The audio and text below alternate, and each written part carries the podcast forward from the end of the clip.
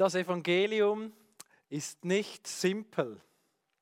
Das Evangelium, die gute Botschaft, ist ganz einfach, aber es ist nicht simpel.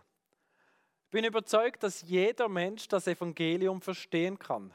Ich habe es erlebt, dass Kinder das Evangelium verstanden haben, dass sie es annehmen konnten, entsprechend darauf reagiert haben. Sie haben Buße getan, haben ihre Sünden bekannt und haben Jesus in ihr Leben aufgenommen und man spürt ihnen einen tiefen Glauben. Kinder können das Evangelium verstehen. Und ich denke hier immer so, ich denke hier an die Kinderwoche, wo wir immer so das Evangelium auch in vier kurzen Punkten jeden Nachmittag erzählen, so Gott liebt dich, du hast Sachen gemacht, wo Gott nicht gefallen. Jesus ist für dich gestorben und du musst dich entscheiden, ob du mit Gott möchtest leben oder nicht. Vier einfache Punkte, die Kinder können es verstehen. Und jetzt sage ich aber, das Evangelium ist gleichwohl so komplex, dass man es nicht beliebig reduzieren kann. Und dass diese vier Punkte, wie wir sie verkündigen, nicht alle Aspekte des Evangeliums beinhalten. Was will ich damit sagen? Ich meine, dass wir dürfen, ja, wir müssen immer wieder das Evangelium kurz und knapp verkünden. Und das hat auch Paulus gemacht, zum Beispiel Römer 10, Vers 9. Schreibt er einfach, Jesus ist Herr und wir sollen mit dem Herzen glauben, dass Gott ihn von den Toten auferweckt hat. Das ist Evangelium. Aber es sind nicht alle Aspekte des Evangeliums. Wir dürfen nicht den Eindruck bekommen, dass diese vier Punkte, wie wir sie verkündigen, das Evangelium sind, das und nichts anderes. Wenn genau vier Punkte das Evangelium wären, dann hätten wir wahrscheinlich x Bibelstellen, wo genau diese vier Punkte geschrieben wären. Immer wieder diese vier Punkte und wieder vier Punkte und wieder diese vier Punkte. Aber wir haben keinen einzigen Bibeltext, wo diese vier Punkte eins zu eins in der Bibel stehen. Vielmehr haben wir die Synoptiker, Matthäus, Markus, Lukas oder auch Johannes, Paulus, die das Evangelium unterschiedlich ausgeführt haben. Das bringt mich zu meinem ersten Punkt. In der Bibel gibt es keine Standardform des Evangeliums. Wir finden im Neuen Testament unterschiedliche Betonungen, Schwerpunkte und Aspekte des Evangeliums. Da haben wir zum Beispiel die Synoptiker. Wie bereits erwähnt, das sind Matthäus, Markus, Lukas. Also die ersten drei Evangelisten des Neuen Testaments, die nennt man auch Synoptiker, weil sie sehr vieles sehr ähnlich auch beschrieben haben. Diese Synoptiker schreiben sehr oft vom Reich Gottes. Sie schreiben das Evangelium vom Reich Gottes zum Beispiel. Bei den Synoptikern hat das Evangelium sehr stark eine gemeinschaftliche Dimension. Es geht um ein Volk in einem Reich, deiner Regierung. Wir sehen da das Evangelium, das bringt Veränderung im Verhalten und Zusammenleben. Und zwar mit Gott und auch untereinander, im kollektiven Sinn. Und das Evangelium, so sehen wir es bei den Synoptikern, hat auch Auswirkungen für Hungernde, für Obdachlose, für Nackte. Dieses Evangelium ist stark auch auf die Zukunft ausgerichtet. Das Reich Gottes, es ist jetzt schon da, aber es ist noch nicht da. Es kommt noch. Und dann lesen wir etwas weiter nach so Matthäus, Lukas, Markus, Lukas. Dann kommen wir zu Johannes und dann sehen wir, dort steht sehr, sehr wenig Reich Gottes. Steht dafür umso mehr ewiges Leben. Jesus sagt, wer an mich glaubt, der hat das ewige Leben. Oder wir lesen von der Wiedergeburt. Ich denke hier an das Gespräch Johannes 3, das er da mit Nikodemus führt. Bei Johannes ist das Evangelium mehr individuell. Es ist etwas Innerliches. Die Wiedergeburt. Wer Jesus annimmt, aufnimmt, ist ein Kind Gottes, schreibt Johannes schon am Anfang in Johannes 1, Vers 12. Und das Königreich von Jesus, das kommt schon auch noch vor, zum Beispiel Johannes 18, aber dort betont Jesus stark, mein Reich ist nicht von dieser Welt. Und wir sehen, wie das Reich von Jesus nach Johannes von einer anderen Art ist. Dann lesen wir weiter, dann kommen wir irgendwann zu, zu den Paulusbriefen. Und dann steht da sehr viel von Rechtfertigung oder so in Thematik der Rechtfertigung. Dass jemand im Gericht besteht, dass er für gerecht gehalten, gerecht gesprochen wird. Wir sehen dort bei Paulus vor allem so der Gedanke, wer sündigt, der verdient die Todesstrafe. Und wir sehen, wie Christus so den Fluch des Gesetzes getragen hat und den Segen erwirkt hat. Wie Jesus Christus die Todesstrafe für uns ertragen hat, wie er stellvertretend für uns gestorben ist. Diese Sichtweisen der einzelnen Schreiber widersprechen sich nicht, sie ergänzen sich sind unterschiedliche Schreiber, die unterschiedliche Aspekte betonen, ohne dass es zu einem Widerspruch kommt. Ich kann sagen, diese Aspekte, die ergänzen sich und geben ein wunderbares ganzes Evangelium. Es ist nicht so, dass Paulus ein anderes Evangelium hat als die Synoptiker oder Johannes. Nein, vielmehr betont Paulus, wer ein anderes Evangelium predigt, als das, das er verkündigt hat, der sei verflucht. Und er betont auch, dass im Übrigen die Botschaft, die wir verkünden, ob nun ich oder die anderen Apostel, immer dieselbe ist. Also für Paulus ist klar, Petrus, Johannes, alle Apostel, auch er, haben ein einziges Evangelium. Und dieses eine Evangelium, das ist einfach aber es ist auch komplex. Es hat unterschiedliche Aspekte, die zusammenkommen. Das bringt mich zum zweiten Punkt. Das Evangelium und die biblische Heilsgeschichte. Ich habe das bereits in einer der letzten Einheiten ausgeführt, nämlich bei der Einheit zu Was ist das Evangelium, erster Teil, dass es einen dogmatischen und einen narrativen Ansatz gibt. Also wenn wir die Frage stellen, was ist das Evangelium, haben wir mal grundsätzlich zwei Möglichkeiten darauf zu antworten. Wir können im Sinne eines dogmatischen Ansatzes darauf antworten. Dogmatisch, manche nennen es auch die systematisch-theologische Methode. Also man geht die ganze Bibel durch beim Thema Evangelium und man schaut, was sagt die Bibel zu Gott zum Mensch, zur Sünde, zu Jesus, zum Gericht, zur ähm, Auferstehung, zum Heiligen Geist, zur Wiedergeburt, zur Wiederkunft und so weiter. Und dann kann man das systematisieren und dann bekommt man, ja, wie so, sag mal vereinfacht, auch vier Punkte. Geht um Gott, um den Menschen, die Sünde, Jesus, Kreuz, Auferstehung und dann auch um das, ähm, was das für uns bedeutet. Wie wir darauf reagieren. Glaube, mit Buße. Der dogmatische Ansatz geht vor allem auf die Frage ein, was muss ich tun, um erlöst zu werden? Und die Antwort ist, Jesus hat alles für uns getan. Ich muss entsprechend darauf reagieren, indem ich meine Sünden bekenne, indem ich Buße tun und Jesus im Glauben als meinen Herrn annehme.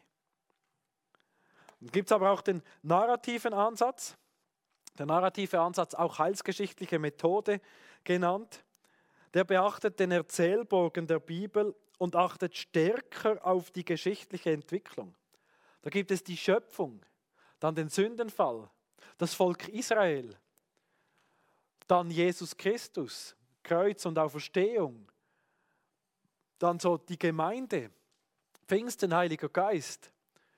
Und dann irgendwann die zweite Wiederkunft oder die zweite, das zweite Kommen von Jesus. Der narrative, also geschichtliche Ansatz beantwortet mehr die Frage, welche Hoffnung gibt es für die Welt? Im dogmatischen Ansatz geht es vor allem um mich. Was muss ich tun? Beim heilsgeschichtlichen Ansatz, bei diesem großen Bogen geht es mehr so um die Welt.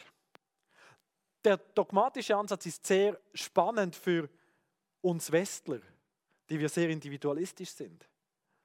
Der narrative Ansatz ist vielleicht mehr etwas auch für, für diejenigen aus kollektiven oder kollektivistischen Kulturen. Ich bin einverstanden mit den Theologen, die es für gefährlich halten, nur einen der beiden Ansätze zu verwenden. Es ist nämlich so, wenn wir nur einen Ansatz kennen und verwenden, dann kann das zu einer Einseitigkeit führen. Zum Beispiel zu, einer allzu, zu einem allzu rationalistischen, gesetzlichen und individualistischen Christsein. Oder es geht ja nur um mich was mache ich dann überhaupt noch hier, wenn ich gerettet und erlöst bin? Es kann zu einer Weltflucht führen. Aber wenn ich nur den zweiten Ansatz betrachte, dann geht es ja gar nicht mehr so um mich als Einzelnen, sondern um die Welt und wie Gott die Welt wieder in Ordnung bringt.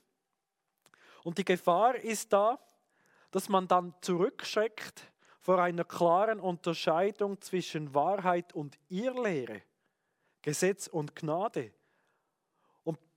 Die Gefahr besteht, dass Menschen dann gar nicht mehr ins Reine kommen mit Gott, weil es geht ja nur noch darum, dass Gott die Welt wieder in Ordnung bringt. Die Konsequenz ist dann ein liberales Christentum. Und ich halte es für gut und richtig, beide Ansätze zu verknüpfen. Zu sehen, ja, es gibt so den dogmatischen Ansatz, das Evangelium ist für mich, aber Gott bringt auch die ganze Welt wieder in Ordnung. Es gibt auch einen, eine Heilsgeschichte.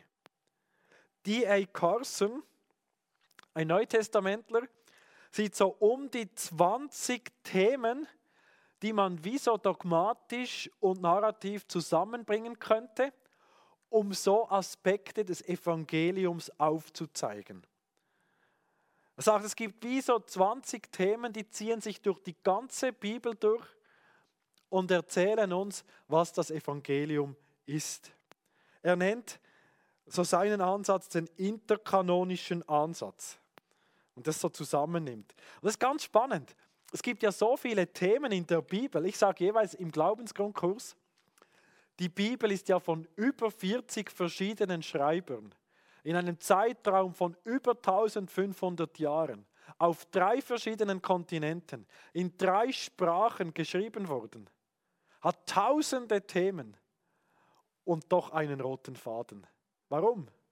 Weil ich zutiefst davon überzeugt bin, dass bei allen diesen Schreibern letztlich doch ein Verfasser hinter allem steht, nämlich Gott selbst, der das wunderbar geführt hat. Und die Bibel ist ja ein unglaubliches Buch. Wenn man mal das Ganze betrachtet, dann sieht man auf den ersten zwei, in den ersten zwei Kapiteln genial, alles in Ordnung, Paradies, super, Beziehung Gott, Mensch und so. Und dann kommt im dritten Kapitel der Sündenfall. Und es geht alles kaputt so. Spannungen, die da entstanden sind und so. Und dann so von Kapitel 4 bis Offenbarung so 19, die große Geschichte von Gott mit uns Menschen und wie Gott das wieder in Ordnung bringt. Und dann kommt in Offenbarung 20 so, wie Gott dem Bösen ein Ende setzt und Kapitel 21, 22, die zwei letzten Kapitel der Bibel, wie wieder alles in Ordnung ist. Wenn man das nur schon so, so sieht, wie das wunderbar so, so aufgebaut ist, von außen nach innen, wow, von innen nach außen. Genial. Also ich bin zutiefst davon überzeugt, hinter all dem steht ein Verfasser. Und darum gibt es auch ganz viele Themen, die sich durch die Bibel durchziehen und die wie das Evangelium verdeutlichen oder aufzeigen. Und diese Themen, die ergänzen sich wunderbar. Ein Thema für sich genommen ist nicht das ganze Evangelium.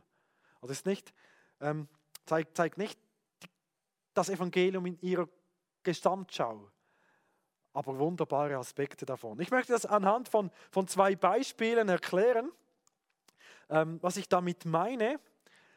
Zwei Themen, die das Evangelium wunderbar zeigen oder erzählen lassen. Zum Beispiel das Thema Heimat. Das zieht sich durch die ganze Bibel durch. Es geht so einher mit dem Thema Exil, Heimkehr. Oder Heimat ist in der Bibel der Ort, an dem das Leben in seiner Fülle gedeiht. Heimat ist der Ort der Ruhe, Shalom, so der umfassende Friede. Heimat, ein wunderbares Motiv so. Die Geschichte der Menschheit, wenn wir sie jetzt in der Bibel lesen, dann ist das eine Geschichte der Verbannung und eine Geschichte der Sehnsucht nach Heimkehr. Und es wird in der Bibel immer wieder deutlich und irgendwie spüren wir das auch in uns drin, dass wir Menschen uns sehnen nach Heimat, nach der Heimkehr. Wir merken, wenn wir die Bibel lesen und auch wenn wir in uns selbst so hineinhorchen, dass wir eigentlich doch gar nicht für diese Welt geschaffen worden sind. Für diese Welt, wie wir sie heute haben. Eigentlich, das spüren wir, sind wir geschaffen worden für eine Welt, in der es keinen Tod gibt. Keine Trennungen, keine Krankheit, kein Altern. Wir spüren, wir sind für die Ewigkeit geschaffen worden. Und ich bin zutiefst davon überzeugt, dass jeder Mensch in sich eine Sehnsucht spürt, zurück nach Eden. Wir sehnen uns danach wieder dort zu sein, wo wir einmal waren als Menschheit. In Eden, im Paradies. Und jetzt sehen wir, wenn wir die Bibel also so mit dem interkanonischen Ansatz lesen, in Bezug auf Heimat, dann sehen wir Schöpfung, der Ort der Ruhe, Heimat. Dann der Sündenfall und die Folgen davon, der Shalom wurde zerstört. Es kam zu einer Welt voller Egoismus, voller Stolz, in der wir heute leben. Dann sehen wir das Volk Israel, das immer auch eine gute Verdeutlichung ist des unerlösten Menschen so. Das Volk Israel, das immer wieder in der Verbannung war, manchmal selbst verschuldet, manchmal auch nicht selbst verschuldet. Ich denke an Ägypten, ich denke an Babylon, Assyrien, das Volk Israel in der Verbannung, nicht zu Hause, mit der Sehnsucht, wieder nach Hause zu kommen. Wir können Psalmen lesen, wo diese Sehnsucht verdeutlicht wird. Und so am Fluss sitzt und sich sehnt danach wieder, wieder zurück zu sein. Und dann kommt Jesus. Jesus, der die wahre Heimat aufgibt. Die Heimat, die er hatte bei seinem Vater im Himmel. Und der in diese Welt kommt. Und dann ist spannend, wie der Hebräerbrief betont, dass Jesus außerhalb der Stadt gekreuzigt wurde. Er stirbt außerhalb nicht zu Hause. Und jetzt kommt die Erlösung, die Wiederherstellung. Und ich denke hier so an das Gleichnis vom verlorenen Sohn. Oder Jesus, der erzählt von diesem einen Sohn, der zu seinem Vater gesagt hat, ich gehe weg von dir. Der in ein fernes Land geht, der dort sein Leben verprasst, der sein Leben total an die Wand fährt und dann merkt, zu Hause hat es doch so schön der sich sehnt, wieder zurück zu sein. Das, der Umkehr, der nach Hause kommt und dann der Vater, wie er mit offenen Armen schon längst wartet und wie er auf ihn zurennt. Und wieso sagt, willkommen zu Hause, jetzt bist du wieder da, wo du sein solltest. Für diese Beziehung wurdest du geschaffen. Und dann lesen wir im Neuen Testament, dass wenn wir zurückkehren in diese Beziehung mit, mit Gott, dann sind wir Fremdlinge. Wir sind in dieser Welt, aber nicht von dieser Welt. Also wir spüren immer noch, wir sind noch nicht zu Hause. Wir sind Pilger auf einer Pilgerreise. Und irgendwann einmal werden wir in einer neuen Paradiesstadt wohnen dürfen. Es ist die neue Erde, wir nennen es auch oft der Himmel. Eine neue Erde, wo es absolute Harmonie geben wird. Jetzt so im Thema Heimat, Exil, Heimkehr kann man auch andere Themen mit, mit hineinnehmen, wie beispielsweise die Ruhe oder Ruhelosigkeit. Wie oft spüren wir in uns eine Ruhelosigkeit, die deutet darauf hin, dass wir eigentlich für den Ort der Ruhe, Shaloms, geschaffen worden sind. Und das Thema Gerechtigkeit, Shalom, das auch damit verbunden ist. Das ist so ein Thema, wo wir sehen, wie wunderbar das Evangelium ist. Ein anderes Thema ist, zum, ist etwa auch der Bund oder Treue. Gott ist ja absolut treu und er hält seinen Bund. Im Gegenzug fordert Gott von uns, dass auch wir treu sind und tun, was wir versprochen haben. Und wenn wir jetzt so die Bibel in diesem interkanonischen Ansatz lesen, dann sehen wir, es beginnt mal bei der Schöpfung, heilsgeschichtlich. Der Mensch und Gott, die in einer von Liebe und Treue geprägten Bundesbeziehung sind. Gott, der wie am Anfang einen Bund eingeht mit den Menschen und sagt, hey, wenn du das machst, dann ist super, aber wenn du nicht dich hältst an unsere Abmachungen, dann wirst du ganz gewisslich sterben. Gott, der wie so den Fluch ausspricht über der Sünde. Und dann kommt der Sündenfall. Der Mensch ist untreu und er steht unter dem Fluch und Zorn Gottes. Weil Gott ist treu. Er hält sein Wort. Er muss sich daran halten und kann deshalb nicht einfach über die Sünde hinwegsehen. Und dann sehen wir das Volk Israel wieder so, der, der unerlöste Mensch, der hier sichtbar wird, so zur Treue gerufen, aber unglaublich oft untreu. Ich könnte sagen, die Geschichte Israels ist eine Geschichte der Untreue. Und Gott, der immer wieder wirbt und sie zurückholt und sie sind wieder untreu und zurückholt, ist meine Geschichte. Und dann kommt, kommt Jesus und er erfüllt den Bund absolut vollkommen. Ich kann sagen, Jesus ist der perfekte Mensch.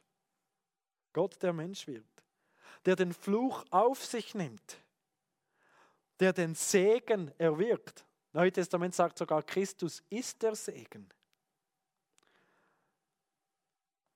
Und das Kreuz, das die absolute Treue Gottes zeigt, aber auch seine absolute Liebe.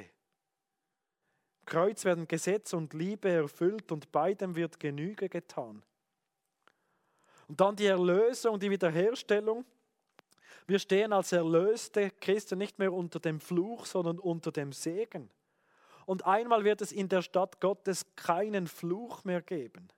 Es wird ein Hochzeitsmahl des Lammes stattfinden. Die größte Liebesbeziehung wird sich erfüllen. Ja, für diese Beziehung, die wir jetzt schon eingehen können und die wir einmal haben werden, für diese Beziehung wurden wir Menschen geschaffen. So mit Bund, Treue verbundene Themen sind etwa auch Nacktheit oder Scham. Sehr spannend, wie die ersten Menschen zu Beginn nackt waren und sich nicht schämten. Und so mit der Schuld, die in die Welt kam, kam auch die Scham in die Welt. wir schämen uns auch voreinander. Damit so die Frage, wie können denn unsere Sünden wieder zugedeckt werden? Und wir sehen, Jesus Christus stirbt nackt am Kreuz, damit unsere Schuld zugedeckt werden kann. Oder ein anderes Thema damit verbunden, eheliche Treue. Wo können wir wahre Liebe und Nähe finden? Oder das Thema heilige Gegenwart Gottes.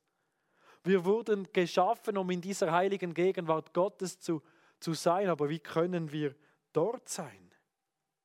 Das so ein Thema. Es gibt noch weitere Themen. Ich könnte jetzt das Gleiche auch machen mit dem Thema Reich Gottes. So die Frage, wer regiert in unserem Leben? Wem dienen wir? Alles so die Themen um Regierung, Gefangenschaft, Freiheit, Götzendienst, Sucht. Das Evangelium ist wunderbar. All diese Themen, könnte noch viele aufzählen, könnte man in diesem interkanonischen Ansatz nun grob in vier Kapitel unterteilen. Das erste Kapitel was Gott ursprünglich für uns möchte. Was ist eigentlich sein Wille? Sehen wir in der Schöpfung. Dann, was ist mit uns und der Welt schiefgegangen? Sündenfall. So die Beschreibung, wie es heute ist in dieser Welt. Und dann so das Zentrum, Jesus, die Erlösung. Was hat Gott in Jesus Christus getan, um alles wieder ins Reine zu bringen? Und schließlich die Wiederherstellung. Wie sieht das Ende der Geschichte aus? Und dieses Ende der Geschichte, das hat ja jetzt schon begonnen. Und es wird noch vollendet. Jetzt fragt sich vielleicht der eine oder andere, aber wozu genau muss ich denn all das wissen mit diesen Ansätzen und dass das Evangelium nicht simpel ist? Was bringt das überhaupt, wenn ich das weiß? Die Antwort ist ganz einfach. Wir Menschen sind nicht so simpel, dass einfach eine Standardform reichen würde. Wir Menschen sind unglaublich komplex. Und Gott ist auch komplex. Und darum ist es wichtig, dass wir das Evangelium immer noch tiefer verstehen. Stellt euch vor, das Evangelium wäre ganz simpel. Dann könnte ich es einmal lesen und ich hätte alles verstanden es wäre total langweilig. Aber das Evangelium ist nicht simpel. Ich bin überzeugt, wir werden das Evangelium eine Ewigkeit lang nicht bis ins Letzte verstehen. Wir werden immer noch mehr staunen und staunen und staunen und denken, wow, und das auch noch und das auch noch und wie das alles genial ist. Und das Evangelium ist auch deshalb, ist auch deshalb wichtig zu beachten, dass das Evangelium komplex ist, weil wir Menschen um uns herum haben, die auch komplex sind. Wir sehen bei Paulus, er hat sehr gut darauf geachtet, mit wem spricht er. Zum Beispiel hat er in Apostelgeschichte 13 mit Juden gesprochen. In Apostelgeschichte 14 mit ungebildeten Heiden. Apostelgeschichte 17 mit gebildeten Heiden, mit Philosophen. Und er hat allen das Evangelium verkündet, aber auf eine ganz unterschiedliche Art und Weise. Unterschiedliche Aspekte betont. Er hatte nicht Schema X. Dann hat er es bei allen genau gleich erzählt. Er verkündet das Evangelium und erwähnt dabei und betont dabei unterschiedliche Aspekte. Man nennt das in der Theologie Kontextualisierung. Das ist jetzt nicht mein Thema. Das werde ich in einer späteren Einheit irgendwann mal noch anschauen, was Kontextualisierung ist, wie wir das von der Bibel her auch anwenden können und sollten. In dieser Einheit war und ist mir jetzt wichtig, dass wir sehen, das Evangelium ist so reich, dass es in jeder Situation in einer passenden Form vermittelt werden kann. Das Evangelium ist so reich, dass wir immer noch mehr staunen können. Das Evangelium ist einzigartig. Es ist einfach zu verstehen, aber es ist nicht simpel.